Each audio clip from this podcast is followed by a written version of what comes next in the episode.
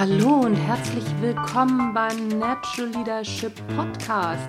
Heute wieder mit einer Talk-Folge und zwar mit Cora Besser-Siegmund, der ja, Erfinderin mit ihrem Mann gemeinsam der Wingwave-Methode. Was das genau ist, das hörst du gleich alles im Interview.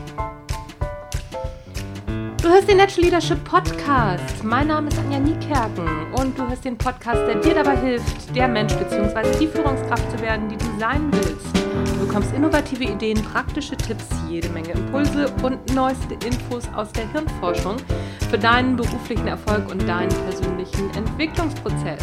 Am Mikrofon Anja Niekerken und als Talkpartner heute Cora Besser-Siegmund. Auf geht's! Ich freue mich, heute zu Gast zu haben Cora Besser-Siegmund. Cora ist Diplompsychologin, approbierte Psychotherapeutin, NLP-Lehrtrainerin, Wingwave-Begründerin und Lehrtrainerin. Außerdem ist sie Supervisorin für EMDR, Eye Movement Distanciation oder so ähnlich and Reprocessing. Gemeinsam mit ihrem Mann Harry Siegmund entwickelte sie 2001 die Wingwave-Methode. Ein effektives Emotions- und Leistungscoaching, welches mittlerweile von zahlreichen Managern, Führungskräften und Leistungssportlern sowie Künstlern erfolgreich genutzt wird. Seit über 20 Jahren leiten die zwei Diplompsychologen Cora und Harry das Besser Siegmund Institut und entwickelten in dieser Zeit eine Reihe von Verfahren für Therapien und Coachings, die sie in einer Reihe von Büchern der breiten Öffentlichkeit bekannt gemacht haben. Ich freue mich sehr, dass Cora heute Zeit gefunden hat für den Natural Leadership Podcast. Cora, herzlich willkommen. Ja, auch herzlich willkommen und vielen Dank für die Einladung. Ja, nochmal vielen Dank, dass du dabei bist. Ich habe ja schon einiges über dich erzählt, aber viele Hörer fragen sich sicherlich, was ist denn Emotionscoaching und was ist Wingwave? Fangen wir doch damit an. Was ist Wingwave überhaupt? Nun, ich muss es wiederholen, das ist Emotionscoaching und ich darf ein paar Beispiele nennen. Wir kennen es, dass viele Menschen tolle Fähigkeiten, Potenziale haben, haben tolle Sachen äh, studiert, geübt und wir fangen mal mit den Kindern an, die lernen zu Hause und können ihre Vokabeln toll auswendig und dann kommt die Klausur und ja, sie haben Blackout und wissen gar nicht mehr, was sie gelernt haben. Oder nehmen wir gerade die Sportler, die du vorhin erwähnt hast. Es gibt sogar schon den etwas schmunzelnden Begriff ähm, Trainingsweltmeister. Also die sind im Training toll, haben vielleicht sogar Weltmeisterleistung und dann gehen sie in die Championship oder ins Match oder zur Olympiade sind leider gar nicht mehr so gut wie im Training. Und wenn wir jetzt nochmal an die äh, ja, Business-Kundschaft denken, die klagen oft darüber, dass sie in sehr wichtigen Gesprächen, ja, wo es so hoch hergeht und vielleicht auch ein bisschen heißer diskutiert wird, dass die sagen, ach, das ist so blöd. Das beste Argument, das ich habe oder hatte, das ist mir doch erst später im Fahrstuhl eingefallen. Also warum habe ich mein Leistungsvermögen nicht punktgenau dann zur Verfügung, wenn ich es doch am aller, aller dringendsten für meine Lebensqualität und meine Timeline-Erfüllung ähm, brauche. Und da setzt Wingwave an. Mhm. Wie, wie funktioniert das? Was, was steckt dahinter? Wir arbeiten ähm, nicht nur kognitiv, also über den Verstand, sondern auch sehr körperbetont. Das Ganze fängt schon damit an, dass wir mit einem äh, Muskeltest arbeiten, der heißt Myostatic-Test, übrigens nicht zu verwechseln mit der Kinesiologie, weil dieser Test sehr genau prüft, äh, ob ich durch eine Wahrnehmung innerlich oder äußerlich irritierbar, das heißt stressbar bin oder nicht. Und dieser Test ist im Grunde genommen schon zum Mittelpunkt der Methode geworden, weil wir prüfen erstmal, wenn jemand ähm, ein Performance- oder Stressthema hat, wo ist denn überhaupt die Quelle seines Themas? Mm, und erst wenn wir das punktgenau festgestellt haben, fangen wir überhaupt erst an zu coachen. Darf ich da mal ein Beispiel sagen? Gerne. Ähm, ich habe eine Konzertpianistin gecoacht, die tatsächlich dann sagte, sie hatte seit einiger Zeit leider immer einen Blackout und fürchtet sich davor, Fehler zu machen. Dann haben wir mit unserem Test äh, geprüft äh, die Aussage, das nennen wir übrigens jetzt auch neurolinguistisches Coaching. Wir haben die Aussage geprüft, Fehler machen, Angst haben. Der hat es aber gar kein Ergebnis gegeben. Das heißt, wenn ich jetzt mit der ein Angstcoaching mache, gehen wir gar nicht weiter. Mhm. Deswegen haben wir erstmal weiter geprüft, was ist denn überhaupt die Ursache ihres Irritiertseins oder ihres aus dem Takt kommen im wahrsten Sinne des Wortes. Und da haben wir alles geprüft, das Publikum, es ist Presse da.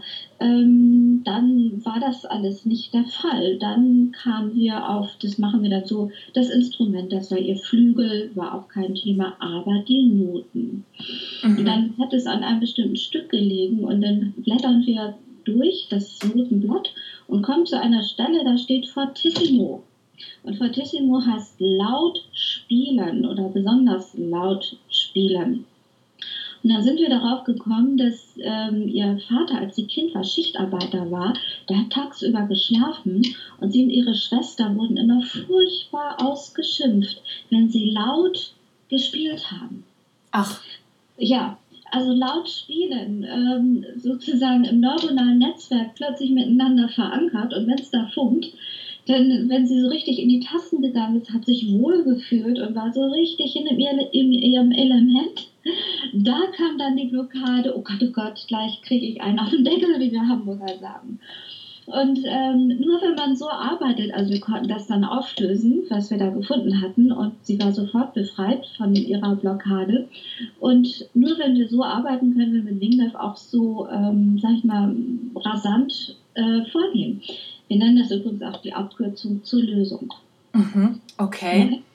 Es gibt dann, okay, wie, wie seid ihr auf diese Methode gekommen? Wie, was war der, ja, vielleicht auch der Auslöser, beziehungsweise wie seid ihr dazu gekommen, diese, auch, auch diesen Myostatik-Test zu benutzen? Da muss ich weit ausholen und zwar nicht im Gespräch, sondern in der Zeit. Du hast gesagt, wir sind auch Psychotherapeuten. Ja. Und in den 80er Jahren gehörten wir in Deutschland mit zu den allerersten Psychologen, die sich mit dem Thema psychologisches Schmerzmanagement befasst haben. Da waren wir nur fünf oder sechs Leute in Deutschland. Mhm. Und äh, Schmerzpatienten oder Leute, die chronische Schmerzen haben, die sind über normale in Anführungsstrichen normale Psychotherapiemethoden schlecht erreichbar, weil sie nicht die Geduld haben und die Muße, ein Jahr lang irgendwo hinzugehen und zu hoffen, dass sich dann was bessert. Und deswegen sind wir damals schon darauf gekommen, dass wir denen ganz viel anbieten müssen, wo sie möglichst schon in einer Sitzung, sei es objektiv oder subjektiv, eine Erleichterung, eine Verbesserung, ähm, einfach ein, ein Vorankommen spüren, auch körperlich, das ist beim Schmerz ganz wichtig. Und so haben wir uns ganz früh schon in den 80er Jahren mit dem NLP befasst, mit der Hypnose. Alles Sachen, die wir im Studium gar nicht gelernt hatten und waren immer auf der Suche nach ähm, Formaten, die einem Menschen, wie gesagt, schon in einer Sitzung ein äh, Erlebnis von, hier verbessert sich was, ähm, vermitteln können. Und im Rahmen dieser Ausbildung, die wir da genossen haben, haben wir auch diesen Test kennengelernt von einem japanischen Akupunkturarzt, Yoshiako Omura. Und äh, der hat den Test immer so benutzt, wie wir ihn jetzt auch benutzen. In der Kenntnis darüber, also der Test läuft zu, Daumen und Zeigefinger bilden einen festen Ring und man versucht den immer aufzubekommen. Mhm. Man muss dazu wissen, dass äh, die Hand im Großhirn eine außerordentlich riesige Repräsentationsfläche hat. Also bestimmt zehnmal so groß wie das Bein oder wie der Arm. Und äh, deswegen ist es so, wenn es im Großhirn äh, zu ähm, Störungen in der ähm, Koordination der Reizleitung kommt, dann ist das in der Hand am aller, aller schnellsten überprüfbar. Also noch viel schneller als durch meinetwegen Biofeedback äh, anderer Natur, wie Herzkohärenzmessung oder Hautwiderstand.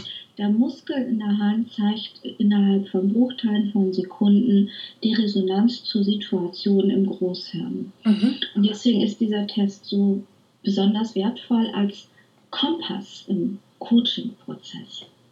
Okay. Wie seid ihr dann darauf gekommen, das halt auch weiterzuentwickeln? Also ihr nutzt ja ähm, auch, auch noch andere Methoden ähm, beim Wingwave. Es ist ja eine Kombination aus vielen Dingen. Ja, also du hattest dann erwähnt das EMDR. Mhm. Wir kannten das allerdings schon länger. Wir kannten das unter dem Begriff Eye Movement äh, Integrator aus dem NLP. Und die Frau Shapiro, die das EMDR dann später weiterentwickelt hat, war auch eine Schülerin von äh, äh, John Grinder und Robert Ditz. Mhm. und hat äh, den Einmove Integrator da gelernt und hat das später dann aber sehr fantastisch durch Forschung und äh, Ausbau des Vorgehens ähm, dazu gebracht, dass EMDR heute weltweit akzeptiert wird als ein, ein, ein wirkungsvolles Instrument zur Behandlung von Psychotraumata. Da geht man von einer ganz simplen Grundidee aus, also das war ja eigentlich die Idee von John Grinder und Robert Dills, dass gesagt wird, wenn der Mensch über den Verstand, über das Gespräch nicht erreichbar ist, und das haben wir oft bei emotionalen Themen, dann müssen wir uns überlegen, ähm, wie kann man dem Gehirn verständlich machen, denn hier entstehen Emotionen, dass der Wunsch besteht, das emotionale Erlebnis zu verändern. Und wie gesagt, wenn es über das Gespräch nicht geht, war die Idee zu sagen, wie macht das Gehirn denn das ansonsten? Weil wir Menschen können ja Emotionen verarbeiten. Ansonsten ähm, gäbe es dieses Wort ja gar nicht. Das heißt, Motio, Bewegung ist der Wortstamm. Das heißt, eine Emotion kommt und sollte eigentlich auch wieder gehen. Mhm. Und da ist ähm, schon lange bekannt, dass unter anderem auch der Nachtschlaf für, sag ich mal, emotionale ähm, Aufräumarbeiten ganz nützlich und wichtig ist. Man sagt ja auch, schlaf eine Nacht drüber, dann sieht die Welt morgen anders aus. Ja, genau. Genau, und wir haben mehrere Schlafphasen. Eine davon ist der REM-Schlaf, Rapid Eye Movement. Da haben die Schlafforscher schon in den 50er Jahren gesehen, dass Menschen, wenn sie sehr lebhaft träumen, ganz, ganz schnell, fast wie irre, ihre Augen hin und her bewegen. Mhm. Und in dieser Zeit ähm, wird sehr intensiv geträumt. Man weiß inzwischen, man träumt auch im Tiefschlaf, aber man träumt nie so emotional betont oder gefärbt wie im REM-Schlaf, in dieser REM-Schlafphase. Und da hat man einfach ähm, dieses Know-how ähm, umgedreht und hat gesagt, ich sage es mal mit sehr einfachen Worten, wie ist es, wenn wir dem Gehirn wenn es bei einigen Emotionen, die sich so aufgebaut haben, dass er sich nicht mehr durch das normale äh, Verhalten auflösen lassen, kann man dem Gehirn tagsüber eine Art Nachhilfe anbieten. Und so kam es, dass man angefangen hat, Leute zu bitten, an etwas zu denken, was stressbeladen ist, und dann gleichzeitig vor ihren Augen hin und her zu winken. Eine ganz simple Idee, die zunächst fast erschreckend einfach war. Also hier in Deutschland war man entsetzt. Also man hat gesagt, die Amerikaner nach Fastfood kommen die jetzt auch noch mit der Idee, dass man Probleme wegwinkt. Wie kann das nur sein? Aber aufgrund der tollen Forschungsarbeit von Frau Shapiro äh, war diese Blockade dann auch schnell überwunden. Mhm. Und ähm, es ist wirklich so, Harry und ich kennen viele Psychotherapiemethoden, sind in vielen ausgebildet und wir waren total verblüfft über diesen Unterschied zwischen den herkömmlichen Verfahren und diesem Ansatz. Also die Menschen sich ganz schnell wie Sie sagen, ein Bild wird verblasst, eine Erinnerung tritt in den Hintergrund. Sie fühlen sich befreit, sie fühlen sich wieder leicht, sie können nach vorne gucken. Und das oft schon nach einer Sitzung. Das ist schon wirklich sehr beeindruckend. Und wenn man das jetzt noch kombiniert mit äh, diesem sehr wichtigen Ansatz, dass man sagt, wir bewinken auch das Richtige, also nicht nur irgendwas, die Pianistin, äh, dann wird daraus wirklich, äh, dass wir sagen, effektives Kurzzeitcoaching und wie schon gesagt, die Abkürzung zur Lösung. Mhm. Du hattest vorhin das Stichwort äh, genutzt, dass, dass die ähm, EMDR-Methode, dass sie sehr gut beforscht ist. Wie ist denn das mit Wingwave? Ja, also wir haben Wingwave im Laufe der letzten äh, zwei Jahrzehnte auch beforscht oder beforschen lassen. Und das ist schon im Coaching-Bereich sehr wichtig, weil man braucht im Coaching, nämlich auch Forschung, am in Anführungsstrichen gesunden Menschen weil das soll ja Coaching sein. Und so haben wir ganz viele Probanden gehabt, äh, die zum Beispiel Studenten in Prüfungssituationen, Menschen mit Ängsten vor Reden, aber auch Sportler, die ihre Leistung verbessern wollen, Sportler, die übrigens nach Sportverletzungen nicht mehr so performt haben, wie sie es vorher von sich kannten. Mhm. Und äh, in all diesen vielen Studien, äh, das ist einmalig, äh, wurden auch durchschnittlich nur zwei Zeitstunden gecoacht. Und äh, diese äh, Ergebnisse können, also führen dazu, dass wir sagen können, dass man, ähm, man nennt es im Coaching isolierte Blockaden, Ja? Mhm. Also in sich äh, abgeschlossene Problemthemen. Ansonsten ist der Mensch aber völlig okay und leistungsfähig und kommt klar. Aber wie gesagt, wenn nur diese blöde Rede nicht wäre oder der dumme Fahrstuhl oder das komische Flugzeug. Wenn man solche Themen dann einzeln nimmt, die den Menschen ganz isoliert ähm, behindern und in seiner Lebensqualität einschränken, dann reichen oft wirklich drei bis fünf Sessions, das ist beforscht, um sein Ziel ähm, zufriedenstellend zu erreichen. Mhm. Für, welche, für welche Themen eignet Wingwave sich super gut? Was, äh, was, was sind so die, die Kernthemen, wo Wingwave eingesetzt wird? Ich habe das schon erwähnt, also vor allem Präsentations- und Performance-Coaching. Also wenn es darauf ankommt, dass man äh, aus dem Stand heraus ähm, performen und gut sein möchte. Also das ist tatsächlich der Redner, das ist die Diskussion, das ist das Vorstellungsgespräch, das ist ähm, Konfliktstabilität, äh, wenn es mal äh, um sehr wichtige Themen geht mit Auseinandersetzungen. Ähm, das äh, ist für viele Leute bahnbrechend, weil für sie hängt davon ab, gehe ich meinen nächsten Karriereschritt, bekomme ich den Job, gelingt mein Heiratsantrag. Deswegen sprechen wir ja auch immer von Bahnungsmomenten im Leben eines Menschen.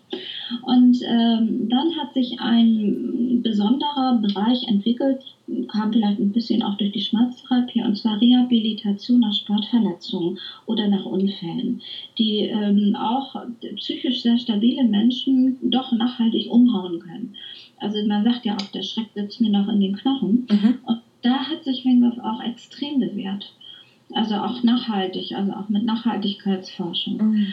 Und äh, wo wir jetzt dran sind, äh, ist auch das Thema Leistungsverbesserung. Also wir haben ganz viel Forschung zum Thema Coaching, wo wir nur wissen, ja, also andere Coaching-Methoden auch, das Coaching hat dem Kunden gefallen. Ja, wir wissen aber nicht, ähm, inwieweit das Coaching tatsächlich die Performance verbessert, weil das wäre ja der Unterschied zur Therapie. Und da haben wir eine sehr schöne Studie mit 5000 Meterläufern. Also Profisportler, die per Beruf täglich 5000 Meter laufen müssen, um sich fit zu halten. Mhm. Das aber gar nicht so witzig finden eigentlich. Also es ist mehr so eine Pflicht. Mhm. Und äh, da haben wir auch eine Wingwave-Technik, macht man im EMDR aber auch, zusätzlich, so nennt man das, positive Emotionen eingewoben, so nennt man das. Mhm. Ähm, also ähm, die Sportler an irgendwas denken lassen, was ihnen ansonsten großen Schwung verleiht im Leben. Das ähm, kann auch Samba-Tanzen sein oder Angeln, ist völlig egal. Und das dann äh, kombiniert mit der Performance Laufen. Und das Ergebnis war äh, erfreulich. Ähm, ohne dass weiter trainiert wurde, hat die Versuchsgruppe nach diesem Coaching oder es ist die Versuchsgruppe durchschnittlich eine Minute schneller gelaufen bei 5000 Meter. Und das gilt in diesem Sportbereich schon als beachtlich. Eine Minute ist schon wirklich, das ist Wahnsinn, das ist richtig ja. viel. Ja, also ohne eben weiteres äh, ähm, Trainieren, körperliches mhm. Trainieren. Okay. Und ja, und dazu noch eine sehr, eine sehr interessante Sache. Wir haben ja ähm, diesen Test, den ich vorhin beschrieben habe. Und da hat auch jemand mal eine Doktorarbeit über Wingwave geschrieben, der Marco Ratschlag an der Deutschen Sporthochschule Köln. Und da hat sein Professor etwas gesagt, was uns alle sehr gestört hat. Der hat gesagt, ja, bevor wir überhaupt was mit Wingwave machen, müssen wir prüfen, ob unsere Grundannahme, dass der Mensch größere Muskelkraft generieren kann, wenn es ihm gut geht. Das sollen wir erstmal beweisen. Kann ja auch umgekehrt sein. Und da hatte er leider auch recht. Mhm. Denn wenn wir sagen, wir testen immer der Kraft hinterher und behaupten, dass das dann ein gutes Zeichen wäre, dass der Mensch sein Ziel erreicht, dann muss es ja wohl einen Zusammenhang geben, also zwischen gut drauf sein und physischer Kraft. Und dann hat die Sporthochschule ein Gerät entwickelt, wo das Gerät an den Fingern zieht, also kein Mensch. Mhm. Und da kam Folgendes heraus, dass, also bei der Emotionsforschung, bei Freude hat der Mensch die größte physische Kraft. Nicht bei Wut, auch nicht bei Angst, bei Trauer sowieso nicht, bei Langeweile auch nicht. Und dann hat es die Sportler so interessiert, dass sie gesagt haben, testen wir das noch mal, ob es mit dem Springen auch so ist. Und das war genauso. Und dann wollten sie es genau wissen, wir eigentlich gar nicht mehr. Wir wollen ja nur coachen und winken. Aber die wollten es genau wissen. Die haben gesagt, was ist mit Laufen? Also Sprint vor allen Dingen. Nicht? Also eine kurze Laufleistung. Und auch da mit Freude am schnellsten. Da waren wir sehr verblüfft. Wir hätten eher auf die Angst getippt. Weil man ja sagt, Fluchtreaktion, Angst macht ja. Ja. Nee, aber tatsächlich, also wenn man äh, langfristig performt und ähm, also Angst hält ja auch manchmal nur kurz, also das Adrenalin, was da reingeschossen wird, aber wer wirklich ähm, ähm, messbar bessere Leistung haben will, äh, der muss auf die Emotion Freude setzen. Und daher haben wir auch, ähm, also zusammen oder ich zusammen mit Marco Ratschlag, dem Doktoranden, ein Buch geschrieben, das heißt, mit Freude läuft es besser. Hm, das, das klingt ja spannend. Das werde ich auf jeden Fall auch später in den Shownotes verlinken. Gerade in der heutigen Zeit klagen ja super viele Menschen über Stress. Was, was ist Stress denn überhaupt? Also Stress ist im Grunde genommen auch was ganz Gesundes. Also ähm, schon, also Leute setzen sich ja auch freiwillig Stress aus. Also sie fahren Achterbahn, die kaufen sich ein Kreuzworträtsel und setzen sich somit schon ein Problem aus, was sie ohne Kreuzworträtsel gar nicht hätten. Mhm. Das heißt also, der Mensch liebt die Herausforderung. Und äh, wenn er ähm, was nicht richtig schafft, dann ist er motiviert, es hinzubekommen. Und schon dann, das wissen die wenigsten, tummeln sich auch Stresshormone im Gehirn. Also Adrenalin entsteht auch bei der Herausforderung. Und das ist eigentlich eher angenehm und sorgt sogar dafür, dass die Synapsen sich vermehren. Das Thema ist, äh, gibt es zwischendurch genug Erholung?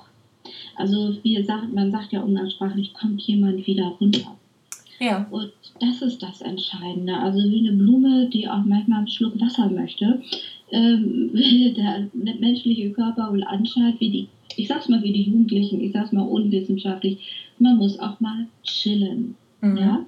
Und zwar nicht so verteilt im Leben, dass man sagt, bis 60 ähm, stressig und danach kommt die Lebensversicherung und dann chill ich. Also so geht es nicht, äh, sondern ähm, es geht um die gute Verteilung über den Tag hin und äh, auch der Nachtschlaf gehört dazu. Also das heißt, wenn wir die Abwechslung haben, also interessant ist ja, dass schon die, die so alte Schriften wie die Bibel uns dies empfehlen, nicht? Also sechs Tage arbeiten, einen Tag ruhen. Das hat wahrscheinlich diese Ursachen, dass man das Thema schon lange kennt. Mhm.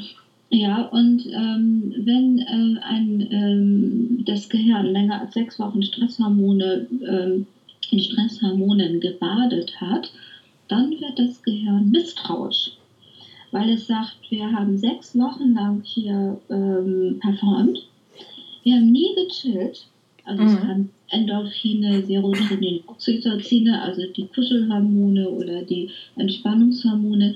Und dann also ich rede mal so, als wenn das Gehirn reden könnte. Mhm. Dann, dann sagt das Gehirn, ja, und wo ist das Ergebnis? Also wir setzen uns doch nie hin und haben ein schönes Ergebnis, das wir genießen können. Und dann macht es äh, das Gegenteil von dem, was zuvor der Fall war. Es äh, stellt ähm, äh, alle Hormone ein, die zum Wohlgefühl beitragen, zum Beispiel Serotonin, stellt die äh, Sexualhormone ein, es liegt den Menschen still. Mhm. Und äh, was ich hier erzähle, kann man übrigens ganz toll nachlesen in diesem Basisbuch von Professor Gerhard Hüther, auch ein bekannter Hirnforscher. Ein ganz kleines Büchlein, nur toll, aber geschrieben, die Biologie der Angst.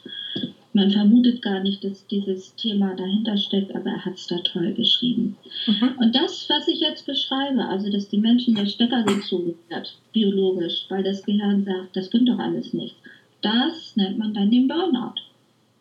Und das äh, hat laut Hüter auch biologischen Sinn, weil es ist so, als würde die Biologie sagen, der oder die noch weiter wochenlang in die falsche Richtung läuft und wir kriegen ja nicht, was wir wollen, da soll der mal lieber in seiner Höhle bleiben und in Ruhe mal nachdenken, ob er nicht irgendwas anders machen kann. Das ist eigentlich der Sinn des Burnouts.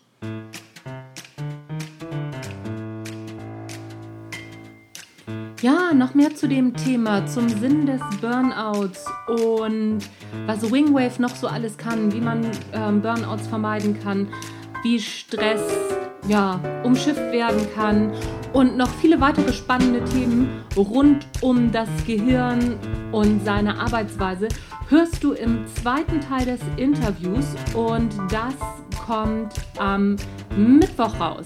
Also am Mittwoch wieder einschalten. Einschalten ist auch komisch, ne? Beim, beim Podcast sagt man da einschalten? Ich weiß es gar nicht. Aber ist ja auch nicht so wichtig. Also am Mittwoch kommt der zweite Teil des Interviews mit Cora Besser-Siegmund. Freu dich drauf. Die Bücher, die Cora angesprochen hat, die Biologie der Angst von Dr. Gerald Hüther und auch das Buch von Cora Besser-Siegmund und ähm, dem Dr. Ratschlag mit Freude läuft's besser. Das, die verlinke ich dir natürlich in den Shownotes. Jetzt bleibt mir noch zu sagen, habe einen schönen Rest Sonntag oder wann immer du das hörst. Habe ich sonst noch irgendwas? Nö, mein Name ist Anja Niekerken. Ich freue mich, wenn du auch beim nächsten Mal wieder dabei bist. Tschüss, bis dann.